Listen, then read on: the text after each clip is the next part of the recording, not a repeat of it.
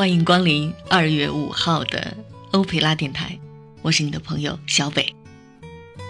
在这个节奏越来越快的时代，还有多少人能安静的在书桌前坐几小时，静下心来看看书呢？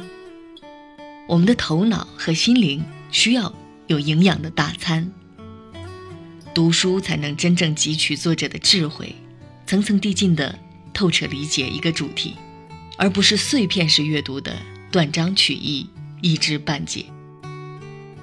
一个习惯的。养成就是从一个良好的兴趣开始的。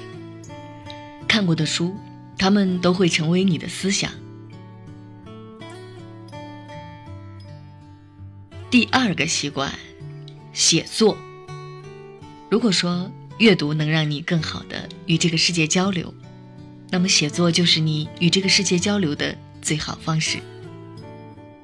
许多人埋怨自己没有时间，事实上。一天二十四小时，一两个小时你总是能够挤出来的。也有人觉得，写作是高端复杂的事情，不敢动笔。其实没有人生来就能信手拈来、文不加点。提高写作水平，需要一种水滴石穿的信念与积累。你需要时常磨练自己的文笔，在时光的打磨中。找寻自己的强项与弱项，有则改之，无则加勉。只有笔耕不辍，才能有炉火纯青的一天。第三个习惯，早起。坚持早起的感觉，是每天的可利用时间好像比不早起的人要长，因为一大早可以做好多事，效率还高。早起之后的一两个小时，头脑最为清醒，环境最为清静，可以完成最需要专注的事情。很多人说时间不够用啊，所以说才对高效人士各种羡慕嫉妒恨，但对人家的努力却视而不见。即使你在睡懒觉的时候，他们就已经早起在读书写作。或健身了，好吗？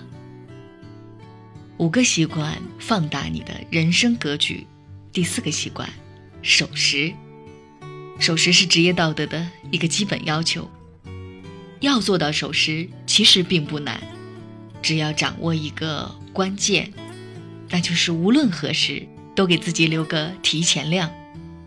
无论开会、赴约、赶飞机、火车，都提前一点。避免突发状况。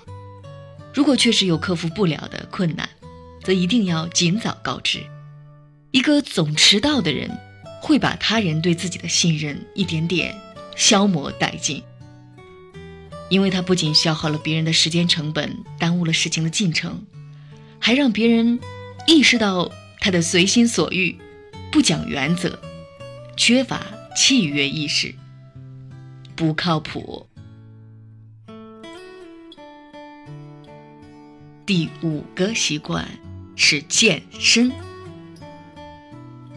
即使再成功，如果失去了生命和健康，则无论如何也不能成为高效的人生。锻炼可以让你拥有好的身材，这是大家都明眼看得到的。还有看不到的好处，比如它可以减少心脏疾病和患有糖尿病的风险。研究还发现，锻炼还可以改善人的心情和记忆力。健身可以改变一个人的心理状态，于无形中提升做事的效率。多锻炼吧，让你里里外外散发着健康的气息。从某种意义上说，一个人的习惯是怎样的？